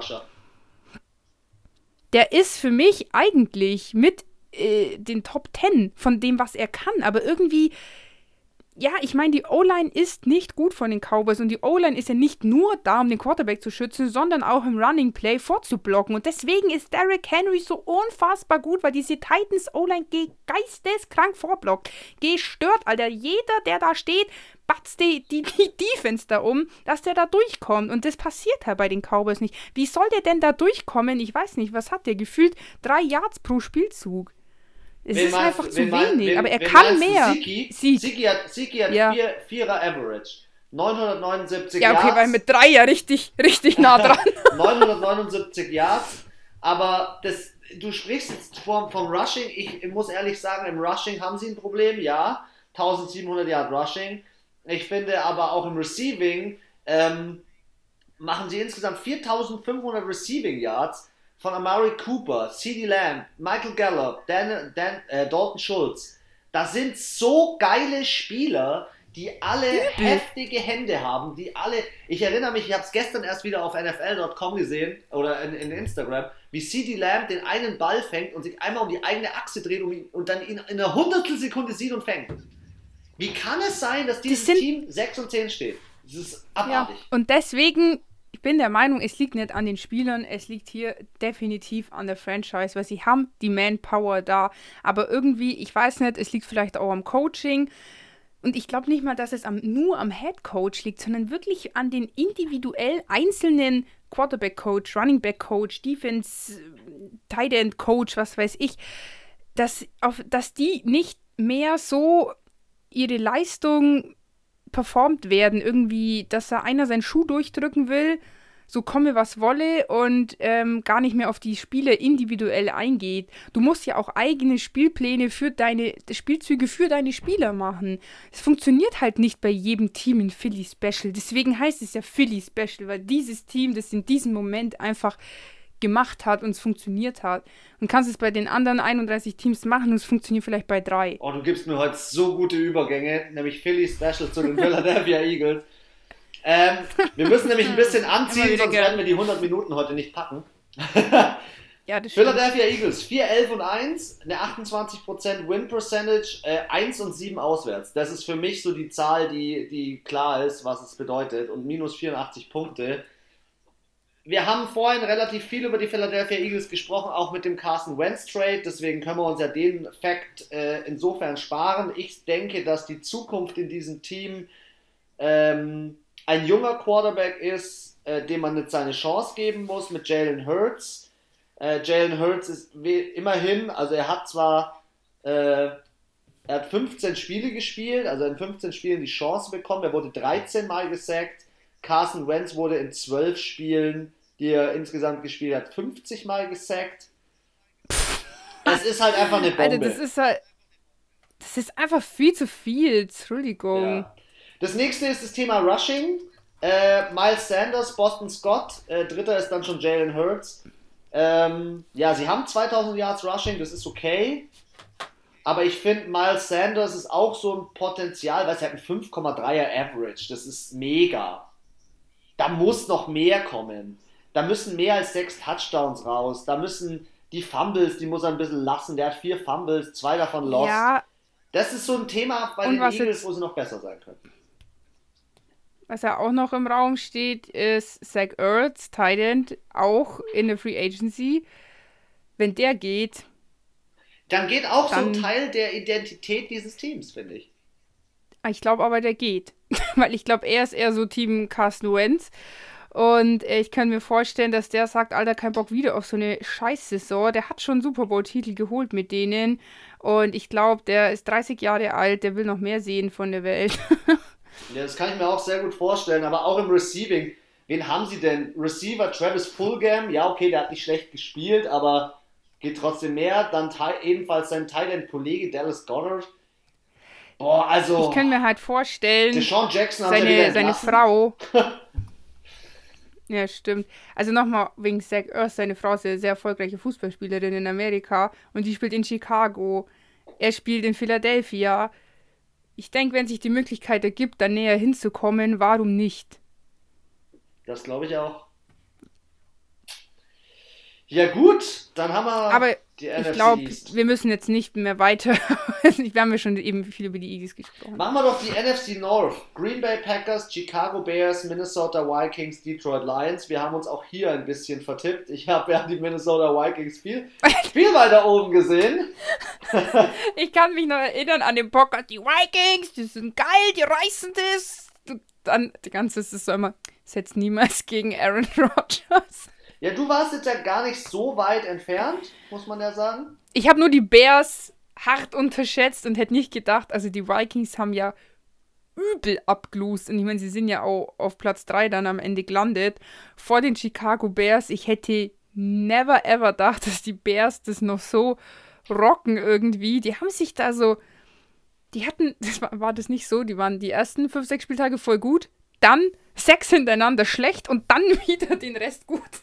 Ja. Die hatten nicht so abwechselnd, sondern so blockweise. Man sieht aber halt, dass ähm, eine klare Dominanz der Packers irgendwie in dieser Division ist. Ja. An sich hätten aber die Minnesota Vikings vom Spielerpotenzial, deswegen habe ich sie so hoch eingeschätzt, auch das Potenzial da oben mitzuspielen. Das Problem war, glaube ich, halt, dass sie am Anfangs irgendwie so, die wirkten sehr orientierungslos, meiner Meinung nach. Sie haben, glaube ich, die, erst, also die erste halb, halb, die erste Hälfte von der Saison so rum, ähm, haben sie wirklich scheiße gespielt. Auch, also das ganze Team. Man hatte natürlich noch ähm, den Cook so im Hintergrund vom, vom letzten Jahr, wo man wusste, okay, der hat ja das Jahr davor richtig hart äh, abgeliefert, der hat irgendwie nicht so funktioniert. Adam Thielen hat nicht so funktioniert. Justin Jefferson hat auch am Anfang ein bisschen gebraucht, bis er reingekommen ist. Dann haben sie, haben sie den Coach gefeuert? Schon, gell? Nein nicht, ah, es war aber im Gespräch, dass sie ihn feuern. Und irgendwann ist irgendwie der Knoten geplatzt, so am fünften, sechsten Spieltag und auf einmal hat es dann funktioniert und dann haben sie auch ordentlichen Football gespielt und sie hatten halt, sie hatten auch ein bisschen Pech, muss ich ehrlich sagen. Ähm, wenn du an einem Tag gegen die Saints spielst, wo Alvin Kamara sechs Touchdowns machst, macht, dann hast du nicht schlecht gespielt, dann haben die Saints einfach an dem Tag Flügel gehabt. Sorry, ist so. Ich habe auch aber an dem Tag grad, gesagt, die Minnesota. ich muss dich jetzt ganz kurz unterbrechen. Du gehst hart ins Detail. Ja, ich gehe ein bisschen zu sehr ins Detail. Du gehst hart ins Detail. Ja. Du darfst es dir für später aufheben. Lass uns kurz die Green Bay Packers machen, weil über die brauchen wir eigentlich nur eines erzählen. Nämlich, dass sie dominant MVP. waren, 13 und 3, ähm, dass sie 7 und 1 zu Hause, 10 und 2 Conference, 5 und 1 Division und der, die eine Niederlage war gegen Minnesota. Plus 140 Punkte und die letzten sechs Spiele gewonnen. Was will man da sagen? Es ist einfach ein Team, das echt geil zusammengebaut worden ist von, von seinem Coach. Und alle, die sagen, dass Aaron Rodgers sich jetzt verpissen soll, sorry, der ist gerade in seiner Prime, der kassiert, der casht jetzt nochmal ein. Und ähm, ja, wir haben es ja vorhin schon gesprochen über ähm, auch den Running Back Aaron Jones. Ähm, der hat abgeliefert, 1100 Yards. Aaron, alle haben abgeliefert. Alle haben abgeliefert. Also Aaron, jo äh, Aaron Rodgers, der, das ist ein Team, wo kein zweiter Quarterback dran steht, wenn man die Passing-Statistiken anschaut. Nur Aaron Rodgers. 16 Spiele, insgesamt 526 Completions, ein Passer, bestes Passer-Rating der Liga, 121,5. Nur 20 Mal gesackt. Geiler Typ. Geiler Typ. Ohne Schmarrn. Also ich finde auch hier das genaue Gegenteil von den Giants. Die sind auf allen Positionen, Defense, Offense, Special Team, top besetzt. Coaching ist bis auf das kleine Malheur in der Conference äh, Championship. Das war das schlechteste Spiel der ganzen Saison von ihnen, meiner Meinung nach. Und ähm, was aber nicht mal an den Spielern selber lag, sondern mehr an der Coaching, äh, an den Coachingsentscheidungen und aber an sich, ja, auch mit Recht sind sie hier ja nicht nur Division Leader, sondern auch Conference Leader und sind ja auch somit äh, in die Bye Week in den Playoffs gekommen. Ist für dich Devonta Adams, abschließende Frage, der beste Receiver der Liga? Uh, Nein. ein Schweigen tritt ein. er ist Top 5 mindestens. Ich will nicht, also ich müsste mich jetzt genauer nochmal befassen, aber es gibt schon noch ein, zwei, die ich schon noch also letzte Saison ja. war er für mich der Beste. Nein, Michael Thomas war letzte Saison der Beste. Wie? Der hat kaum gespielt. Letzte Saison hast du gesagt. Ja, die Saison ist over. ja, wir reden ja noch über diese Saison. Also, okay, dann meinst du die Saison 2020? Okay, kann, dann ist das nicht Michael Thomas. Okay, ähm, Chicago Bears auf Platz 2. Ja, ich war da recht überrascht. Ich muss aber ganz ehrlich sagen, so wie sie sich dann letztendlich präsentiert haben, war echt in Ordnung mit einem 8-8.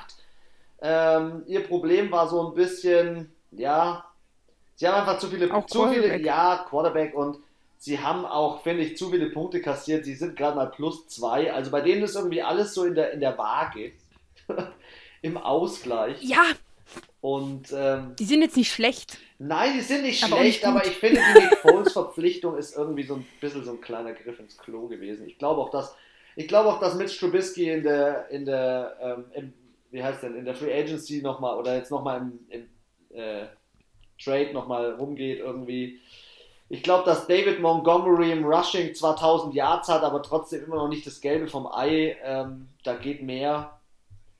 Ähm, ich finde es auch immer verheerend, wenn, wenn der äh, Quarterback auf Platz 2 oder 3 im Rushing ist. Das ist so der.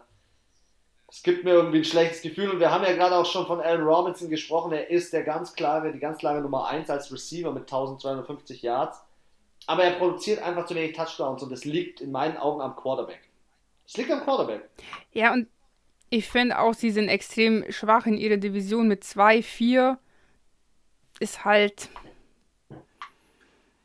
Erwarte ich von dem Zweitplatzierten der Division eigentlich mindestens ein 3-3. Eigentlich eher ein positiv. Ja. Positives Ergebnis in der Division. Und ich finde, du musst in deiner, wenn du wirklich was reißen willst in der ganzen Liga, musst du einfach stark in deiner Division sein. Das sind die Bears nicht und sie wären da, glaube ich, auch nicht gewesen, hätten die Vikings am Anfang der Saison nicht so abgekackt. Hätten die Vikings einen Sieg mehr gehabt, wären sie nämlich vor den Chicago Bears gestanden. Weil sie in ihrer Division nämlich besser sind. Das ist richtig. Ich glaube, wir können die Chicago Bears rela relativ schnell al acta legen, weil die sind so. Ich habe da jetzt auch nicht viel mehr Ja. zu sagen. ähm, die sind auf jeden Fall jetzt von, dem, von der Manpower nicht so spannend wie die Minnesota Vikings, die aber ehrlich gesagt ähm, ja, minus 45 Punkte, wo ich mich frage, Leute, was ist mit eurer Defense? Also, ihr habt doch ein Ja. gutes Team. Holt doch mal aus diesem Potenzial auch mal was raus. Ähm, denn, denn so kann man da irgendwie nicht weitermachen. Also ich finde, Kurt Cousins ist ein Quarterback, der echt ja, den kannst du, ey, der kassiert, erstens das, und es ist ein sehr erfolgreicher, guter Quarterback. Aber von dem erwarte ich mir dann auch, dass er seine Leute bedient und wenn der Einzige in dem Team, der abliefert, äh, Mr. Cook himself ist, ja, okay, Justin Jefferson auch noch, aber Ich wollte gerade sagen, jetzt hier aber. ja, aber ich finde, ich finde ähm, trotzdem, das, da ist kein richtiges Teamgefüge entstanden im letzten Jahr. Ja, aber du schau mal, die haben 430 Punkte ähm, gemacht. Das ist äh, mehr als die, was das Washington Football Team. Mehr als die LA Rams. Also die haben schon, die Offense ist schon stark, aber die Defense, da müssen sie, wenn sie nächstes Jahr wieder in die Playoffs kommen wollen, oder nächste Saison in die Playoffs kommen wollen, dann müssen sie da definitiv nochmal ähm, nachverpflichten, weil da sind zu viele Fehler passiert. Das sehe ich auch, sehe ich ganz genauso. Also es kann doch nicht sein, dass du so einen Evan Kamara, dass er das sechsmal durchballert, Alter. Ja, okay, die, sie hatten da auch an dem Tag, das muss man jetzt ja ehrlich auch mal anmerken, sie hatten da einen Sahnetag. Ähm, das Ja. ist das eine. Und das andere, was man natürlich auch noch sagen muss, ist, sie haben Camara ähm, unabhängig, ich möchte seine Leistung nicht drücken, aber sie haben ihn natürlich auch in den richtigen Situationen eingesetzt. Also sie haben, er ist, er ist viel in der Red Zone gerannt. Ähm, das war, denke ich, auch ein Ja, Vorteil. aber so vom Defense Coordinator über die ganze Saison hinweg waren schon hier und da sehr vorhersehbare Spielzüge der Gegner, wo ich mir dann auch gedacht habe, so, wieso stellen die jetzt schon wieder so auf? Es waren schon so kleine Geschenke teilweise an, an die Gegner, wo ich mir gedacht habe, so, was soll das? so, sie haben ja am Ende der Saison nochmal ein auf, so Mitte, wie gesagt, ist ja irgendwie der Knoten geplatzt. Sie sind ja dann doch noch mit einem 7-9 ganz gut aus der Nummer rausgekommen. Also zwischenzeitlich dachte, waren die ja noch hinter den Detroit Lions, glaube ich. Äh, ganz utopisch, aber ja, also ich glaube, die Offensive ist stark und die kann auch ordentlich was leisten. Aber die Defense darf dann halt nicht zusätzlich zu den 430 Punkte, die wirklich gut sind, die sie da gemacht haben, äh, nicht nochmal zusätzlich vier, also nochmal 45 Punkte mehr hinten reinbekommen. Das ist halt. Ich glaube, wenn das Team so zusammenbleibt, dann kann da was werden. Ähm, aber du hast den Übergang zu den Detroit Lions gerade gebracht. Sie haben ja mit 5 und 11 die Saison abgeschlossen. Ihr Problem war irgendwie zu Hause. Sie haben alles verloren, bis auf ein Spiel. Ähm, haben 142 Punkte mehr kassiert, als sie gemacht haben. Das ist halt einfach ein klarer Fakt dafür, dass da irgendwas schiefgelaufen ist. Das ist auch der schlechteste Wert der ganzen Conference. Ich bin mal gespannt. Äh, Matthew Stafford hat 4000 Yards produziert. Ähm, Uh. Ich glaube, dass wenn da jetzt Goff ist, ich kann das kann was werden. Es kann auf jeden Fall was werden. Ich finde, im Rushing haben sie mit DeAndre Swift und deswegen sollte Adrian Peterson, der sich übrigens schon bei den bei den Tampa Bay Buccaneers angemeldet hat, das ist so eine Frechheit mit Tom Brady. Ähm, ähm, finde ich, DeAndre Swift ist eine gute, ein guter Typ, der da jetzt auf jeden Fall Potenzial hat, macht immerhin 4,6 Yards pro, pro Lauf. Ähm, und im Receiving Ja. sind sie gut besetzt. Also ich finde äh, auch hier Golladay, Hawkinson, Marvin Jones Jr., Kieran Johnson als Rusher. Also Aber jetzt schau mal, 519 Punkte haben die reinbekommen. Auch der höchste Wert der gesamten Conference. ja, in der Defense müssen die, der der Gesamt Draft geht Nein, in die Defense. der ganzen ganzen Liga. Kein Team von 32 hat so viel Punkte kassiert wie die Detroit Lions. Und ich sag dir, Jared Goff hat hier eine Mammutaufgabe. Dieses Team von Platz 4, und sorry, sie stehen da zurecht, sie waren nicht gut. Und es liegt nicht nur an der Offense, es liegt vor allem an der Defense, wie du gesagt hast. Und wenn ich in der Division 1 zu 5 stehe, zu Hause 1 und 7, in den letzten ähm, fünf Spielen viermal verloren habe, ja, da musst du echt den Karren aus dem Dreck ziehen jetzt. Und das schaffst du nicht nur, wenn Shell Goff kommt. Dann, Der, ne, der Ich sehr glaube- verwöhnt ist von einer extrem guten ich Defense. glaube, dass Detroit nächstes Jahr nicht den überkrassen Sprung machen könnte. Sie könnten einen kleineren Sprung vor Chicago machen, aber mehr als der dritte Platz Ja. geht nicht. Ich denke, ja, das sehe ich auch so. NFC South. Wir kommen zu den New Orleans Saints, Tampa Bay Buccaneers, Carolina Panthers und Atlanta Falcons. Und Da war mal Gold richtig. goldrichtig gelegen. Ja, haben wir alle, alle richtig getippt. Ähm, lässt sich auch kein großes Resümee schließen. Die Saints waren eigentlich die Besten. Ähm, Tampa Bay hat dann wieder mal im richtigen Moment die Zügel angezogen, hat äh, genau das Spiel, sie haben dreimal gegeneinander gespielt, New Orleans und ge- die Bucks. Und hat, dann hat Tom Brady einfach sich gedacht, ey, zwei, zweimal verlieren, okay, aber dreimal nicht. Ähm, wir haben die Carolina Panthers, die irgendwie mit Teddy Bridgewater, von denen hätte ich mir viel mehr erwartet. Und die Atlanta Falcons, ähm, also peinlich. Sorry, peinlich. Das ist so mein Resümee. Ja, aber es ist auch eine harte Division gewesen. Also wenn du schaust, die Saints 6-0. Das heißt, die Saints haben alle Divisionsspiele gewonnen. Die Tampa Bay Buccaneers haben alle gewonnen, außer gegen die Saints. Und dann muss man nicht gute Mathe aufpasst haben, dass das heißt, dass die Carolina Panthers dann nur noch untereinander ähm, quasi gewonnen haben, nämlich beide mit 1-5. Ja, Und wenn du zwei solche starken Teams hast wie die Saints und die Bucks, die allein in ihrer Division so rasieren, dann ähm, ja, heißt, also du hast allein schon zweimal verloren, weil du gegen die Saints gespielt hast. dann starten wir doch mal mit den Saints. Plus 145 Punkte, 6-0 in der Division, du hast es schon gesagt, 10-2 in der Conference. Es ist äh, sehr stark, was dort geliefert wurde. Du bist auch schon häufig drauf eingegangen. Camara hatte seine Spiele, was ja so ein bisschen untergegangen ist, ist, ähm, dass Thomas ja nicht seine Möglichkeiten bekommen hat. Ja, Nee, der war einfach zu oft wegen seinem Knöchel da verletzt. Ja, Drew Brees insgesamt 2000, äh, fast 3000 Yards. Taysom Hill hat ja seine Chance bekommen mit 928 Yards. Insgesamt 29 Sacks zusammen. Ich finde, ähm, das, das, wird ein, das wird das spannendste Thema bei den Saints. Drew Brees beendet seine Karriere in meinen Augen. Taysom Hill ist kein, ge- also kein gesetzter Quarterback. Jameis Winston hat immerhin in vier Spielen seine Chance bekommen, elf Attempts. Ich Hat sich da aber gut geschlagen. ja, ich finde, er kann Also da ich- seine Rolle schon einnehmen. Also ich war immer noch überrascht von diesem Trickspielzug in den Playoffs. Der war ja geil. Aber gut, das ist natürlich auch dann Sache vom Coach in dem Moment, den auch zu bringen. Aber er hat abgeliefert. Ich könnte mir wirklich vorstellen, dass sie ihn mit Absicht nicht eingesetzt haben, solange Breeze noch da ist, damit es halt auch so einen kleinen Überraschungsmoment gibt. Man hat es gesehen, die Saints haben ja gegen die ähm, Eagles gespielt, gegen Hurts sein erstes Spiel und da sind sie ja richtig mal aufgelaufen und haben dann auch verloren, weil sie den nicht einschätzen konnten. Und ich glaube, das ist halt so ein X-Faktor, den wollte sich halt äh, alte Fox Payton nicht nehmen lassen. Ja.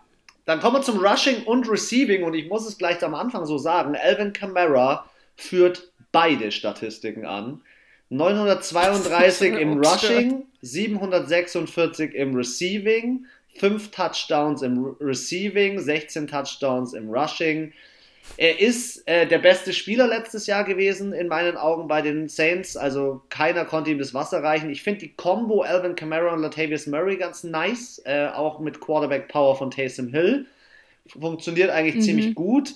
Ähm, Im Receiving sehe ich das allergrößte Problem einfach diese Abhängigkeit ähm, von. Ja, Sanders hat nicht so performt, wie man es sich vorgestellt hat. Ich ja, aber ich finde auch diese, diese Abhängigkeit. War ganz okay. Anna, diese Abhängigkeit von Michael ja. Thomas ist einfach zu krass. Er hat nur sieben Spiele gespielt und ich finde, in dieser Mannschaft steckt Potenzial, aber das ist noch nicht ganz ausgeschöpft, so im Sinne von, die brauchen vielleicht noch ein, zwei Jahre, auch so ein Tra Traquan Smith oder so, oder ein Deontay Harris. Das sind geile Typen. Ich würde mich da auf den Sanders gar nicht verlassen. Das ist ein Oldie.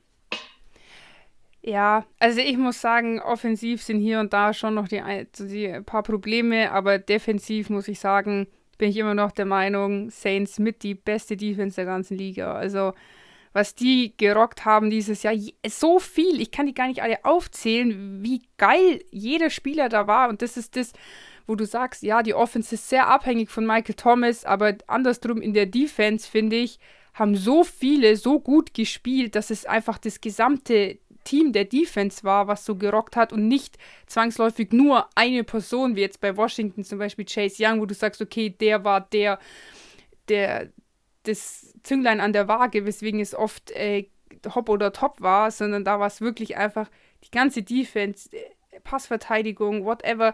Die haben alle super gespielt, wirklich eins mit Sternen. Ich kann da gar nichts sagen. Also ich hoffe, dass die so weit wie es geht alle bleiben. Ich sag nur 45 ähm, 6, 100 Tackle for Loss, und 18 Interceptions. Es ist schon eine, eine derbe, 18? Eine derbe, das, eine derbe Statistik. Habe ich gerade rausgesucht. Ja, also ich finde, die funktionieren gut und ähm, ich glaube, das ist auch eine attraktive Defense, eben wegen der Stimmung. Ich habe es ja schon so oft gesagt in meinem Podcast, wie die sich hergefeiert haben, wegen jedem Tackle, wegen jeder, wegen allem einfach. Und auch Special Team, muss ich sagen, hat auch äh, wirklich auch gut performt. Also ja, wir, wir, wir schauen mal, was die Offense so macht das nächste Jahr. Tampa Bay 11 und 5, Platz Nummer 2. Ähm, ich glaube, was ihre größte Stärke an sich so war, waren auch Auswärtsspiele, auch mit 6 und 2, genauso wie die Saints. Äh, sie haben die letzten vier Spiele gewonnen. Ihr X-Faktor ist und bleibt Tom Brady, das muss man einfach sagen. Ähm, der Typ ja. ist so routiniert wie nichts anderes und er hat in seinem Alter, das muss ich auch nochmal anmerken, ich habe es schon x-mal gesagt, aber er hat 4600 Yards produziert im Vergleich zu Breeze mit 2900. Ich möchte seine ja, Leistung nicht schmälern, aber ich möchte ganz ehrlich sagen, Tom Brady. Er hat aber auch alle Spiele gespielt. Das ist richtig. Tom Brady ist aber dieses also Jahr trotzdem eine Waffe. Spiele raus. Er ist eine Waffe. Ja, ja, klar, auf jeden Fall. Wie der seine Receiver eingesetzt hat, allein schon mit 1000 äh, bei Mike Evans, mit 840 bei Godwin, mit 623 bei Gronk, mit immerhin 501 bei Scotty Miller, mehr als Antonio Brown. Also es ist, es ist der Wahnsinn. Ich kann über das Team gar nicht so viel sagen, weil wir im Super Bowl schon so viel gesagt haben. Für mich ist das Team nicht das Nonplusultra. Sie haben den X-Faktor, sie haben das Momentum genutzt. Ähm, ja, und sind Super Bowl-Sieger. Und ich muss sagen, die Defense hat halt für mich ehrlich gesagt unter der Saison gut gespielt. Nicht so gut wie die Saints Defense, nicht so gut wie die LA Rams Defense. Aber sie haben halt zum richtigen Moment die Arschbacken zusammengekniffen und zwar in den Playoffs. Und da ist die Defense einfach über sich hinausgewachsen von den Tampa Bay Buccaneers. Und ähm, ja, ich denke, dieses Team steht und fällt mit Tom Brady einfach. Wenn der geht, dann sehe ich die nächstes Jahr nicht so weit vorne. Ich auch nicht. Ich finde es übrigens gerade interessant, dass du das sagst, weil äh, wir haben ja in manchen Momenten eine recht ja, subjektive Meinung zu den Teams. Wenn man sich jetzt, ich gehe jetzt mal nur nach Statistik. Also ich hab, bin auch der Meinung, die Saints Defense vom Auftreten her ganz anders. Viel besser eigentlich. Aber genauso viele Sacks, nur zwei Interceptions weniger und zehn mehr Tackle for Loss. Also an sich muss man schon sagen. Mit den Playoffs oder ohne, ohne Playoffs? Ohne. Okay, gut. Ja, man ja, muss schon sagen, äh, die Defense war lange underrated und sie hat in den Playoffs oder gerade im Super Bowl gezeigt, warum sie so gut ist. Das ist so mein, mein Ding. Naja, am Ende äh, glaube ich, dass das Team nicht so zusammenbleibt. Vielleicht maximal noch ein Jahr und da haben sie noch die Win Now und dann wie du schon gesagt hast, wenn Tom Brady geht. Also ich glaube nicht, dass Tampa Bay in die Versenkung geht, aber ich glaube, dass Tampa Bay Schwierigkeiten bekommt. Ja. Okay, Team Nummer 3. Ähm, wir haben die Carolina Panthers. Und ich finde ehrlich bei den Carolina Panthers, für das, dass sie einen neuen Coach haben, einen neuen Quarterback und, ähm, und, und äh, Christian McCaffrey raus war, ist 5 und 11 noch in Ordnung. ja, und auch Owen Wilson gegangen ist. Owen Wilson. Owen Wilson ist der Schauspieler. oh. ich weiß, wen du meinst. Ähm, ähm, ähm, ähm, fuck me. Greg, Greg Olsen, Owen. Wilson ist da einfach gegangen, dieses Arschloch. Komm, bei so vielen Namen darf man auch was bringen. ja, ähm, Teddy B unter seinen Möglichkeiten gespielt, trotzdem noch 3700 Yards. Wenn ich ganz cool fand, auch wenn er fünf Interceptions und nur einen Touchdown hatte, war PJ Walker. Ich fand das ganz nice, was er gemacht hat. Ja, das eine Spiel war echt überraschend ja. gut. Christian McCaffrey, Spieltag 3. Wir hatten die Verletzungsmiserie in, in dieser Saison. Das war echt krass. Äh, Verletzung und. Aber. Ja, jetzt hast du nur. Also, sorry, da finde ich aber, dass die Panthers schon abhängiger von Christian McCaffrey sind, als jetzt die Saints von Michael Thomas noch. Weil ohne Christian McCaffrey geht halt gefühlt in der Offense gar nichts. Jein, jein. was ich hier nämlich gerade sehe, ist, die haben immerhin 4100 Yards im Receiving produziert und haben zwei 1000 Yard Receiver und dem anderen fehlen nur 150 zu den 1000. Also. Ja, ich sag Gefühl. Ja, so, richtig. Das ist wieder so die subjektive Meinung. Wirkt es so? Ich finde, was das Problem bei den Panthers letztes Jahr war, sie haben einfach ja, keine aber Touchdowns. Am Ende machen sie ja keine genau. Touchdowns. Ja, genau, dann bringen dir deine 10 Millionen Yards auch nichts, wenn du am Ende bloß äh, 1000 Yards insgesamt hast, aber dafür 20 Touchdowns. Ja, dann. Aber krass, gell? Mit DJ Ende Moore oder, und Robbie Anderson. Beide über 1000. Aber zusammen nur sieben Touchdowns. ja, das ist halt äh, Elvin Kamara. Hat 21. Speed, also. hat einfach dreimal, hat ja. dreimal mehr. wie, das, wie die zwei zusammen, ja. Also, oder ich finde, die Carolina Panthers, wir, wir haben ja auch nicht erwartet, dass sie jetzt durch die Decke schießen. Ich sehe sie auch nicht nächstes Jahr vorne. Da muss jetzt ein bisschen Ruhe wieder reinkommen, glaube ich. Es war sehr turbulent, auch eben mit den ganzen Wechseln. Cam Newton, da gab es unfassbar viel Trash-Talk abseits vom Football. Die Medien haben sich da auch ziemlich drauf gestürzt. Dann mit Ron Rivera und alle so assi irgendwie über Facebook informiert, dass sie da nicht mehr spielen. Fand ich ein ganz, ganz asozialen Move, ehrlich gesagt, von der Franchise. Sowas überträgt sich, glaube ich, auch immer auf die Spieler und ist auch schlecht für deinen Ruf, weil dann denken sich ja andere Spieler auch, boah, Alter, wenn ich da hingehe, dann schreiben die mir auch irgendwann mal auf Twitter, dass ich jetzt nicht mit da spielen soll. Ähm, ich glaube, in der ja, Defense müssen sie aber trotzdem nochmal nachverpflichten. Für die Offense sehe ich eigentlich recht viel Potenzial. Äh, ich habe jetzt gerade nicht mehr im Kopf, wie viele Punkte sie kassiert haben. 402. Ja, das ist halt, das ist halt auch zu viel. Wenn du das auf 16 Spiele hochrechnest, ist das einfach zu viel. Und da, ich mache denen weniger einen Vorwurf ja, in der Offense als in der nur, Defense. Nur 350 produziert und dann sind sie immer noch von ihrer dann äh, haben sie minus 52, ist noch schlechter als die Falcons. Ja, die Falcons haben wenigstens Punkte produziert. die haben min minus 18, also am Ende vom Tag.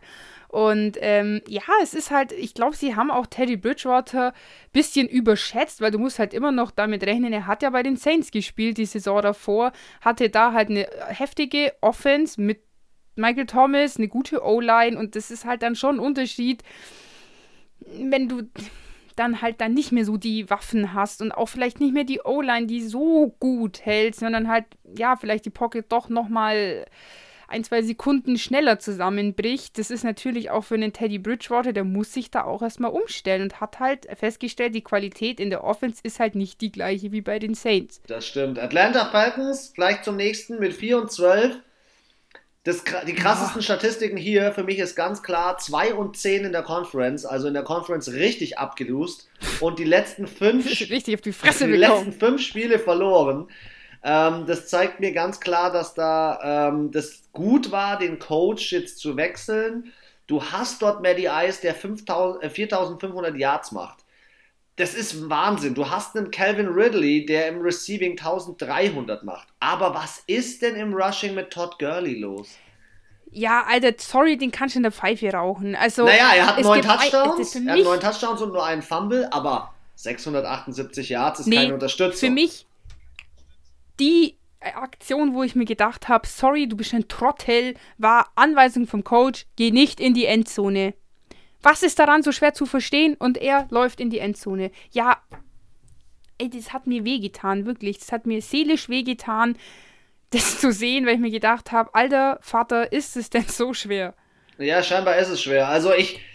Und das ist für mich dann ein Spieler, wo ja. ich mir denke, nee, sorry, dann weg. Wenn du nicht mal so eine einfache, simple Anwahl, dann hast du das Spiel nicht verstanden.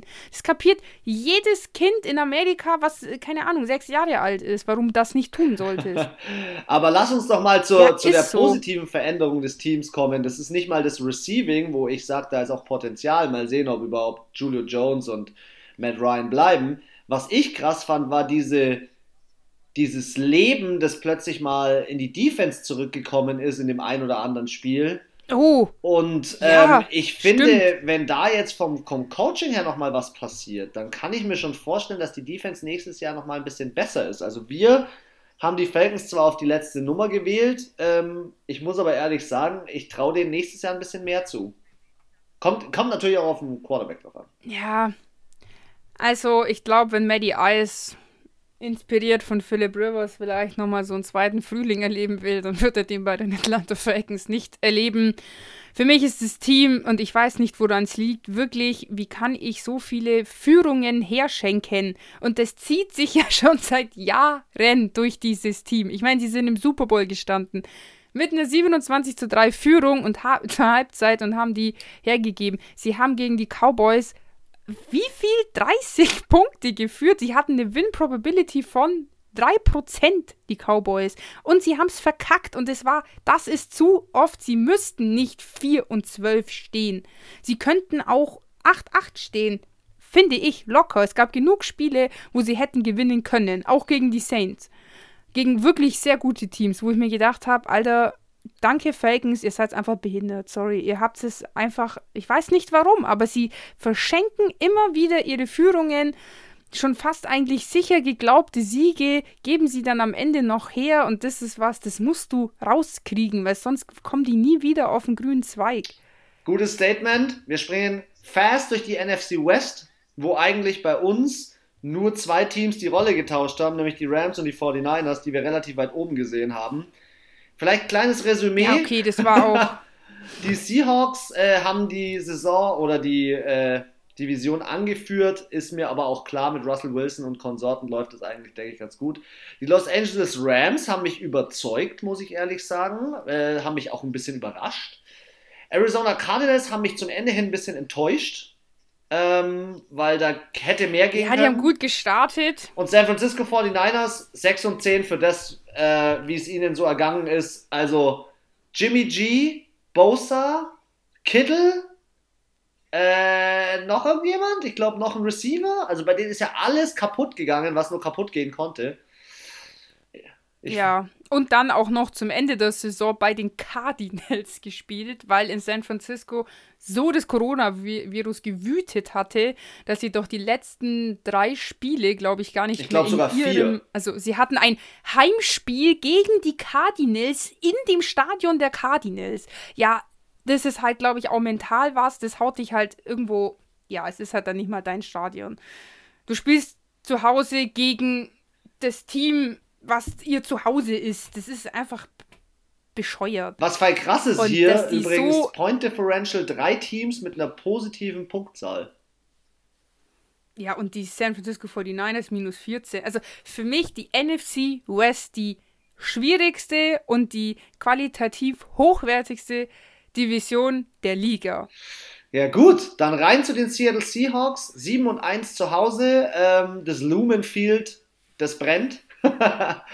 und äh, sie haben die letzten vier Spiele gewonnen. Ähm, was mich so ein bisschen enttäuscht hat, waren solche Spiele einfach gegen die Rams, wo ich ehrlich sagen muss, ähm, da dann in den Playoffs zu verlieren, verstehe ich jetzt irgendwie nicht so ganz. Ähm, ja, Russell Wilson, gestandener Mann, hier wird aber die ganze Zeit üben, üben, äh, gelabert, hier drei First-Round-Picks und wir können den haben. Äh, die, diverse Teams fragen dort an. 105er Passer-Rating, der Typ ist eine Waffe. Ähm, ja, über DK Metcalf und Tyler Lockett haben wir viele Worte verloren. Es sind 2000 Yards Receiver. Sie sind richtig, richtig gut unterwegs. Beide 10 Touchdowns. Ich glaube, die sind vor allem gut, weil sie im Team sind. Ich glaube, wenn du die auseinanderreißt, dann glaube ich, weiß ich nicht, habe ich, hab ich so das Gefühl, die sind wie so Zwillinge, die darf man nicht trennen. Ja. Ich glaube, ihr größtes Problem ist im Rushing und dann teilweise auch hin und wieder und mal in der Defense. Defense. Wobei die Defense sich ja, ja auch also, gefangen hat. Also ist ja auch eine Defense, die ja, sich gefangen hat. und immerhin haben die 46 Sacks. Aber es war schon unterirdisch. Ich meine, sie waren, glaube ich, drei, vier Spieltage hintereinander die schlechteste Defense. Keiner hat so viele Punkte zugelassen. Russell Wilson, glaube ich, auch einer der meistgesagtesten Quarterback diese Saison. Ähm, sorry, für einen Super Bowl-Titel müssen sie einfach länger auf gewissen Positionen einfach konstanter spielen. Da darfst du nicht in der Defense so einen Einbruch haben. Und dann darfst du dich nicht so billig verkaufen in den äh, Playoffs. Entschuldigung. Da gebe ich dir recht. Los Angeles Rams. Also, sie haben. Sorry, du sag mal also, was dazu. Sie haben die Qualität. sie haben unfassbare Qualität im Kader, aber ich denke auch, sie müssen definitiv in der O-Line nochmal ausbauen und die Defense muss besser oder kontinuierlicher sein.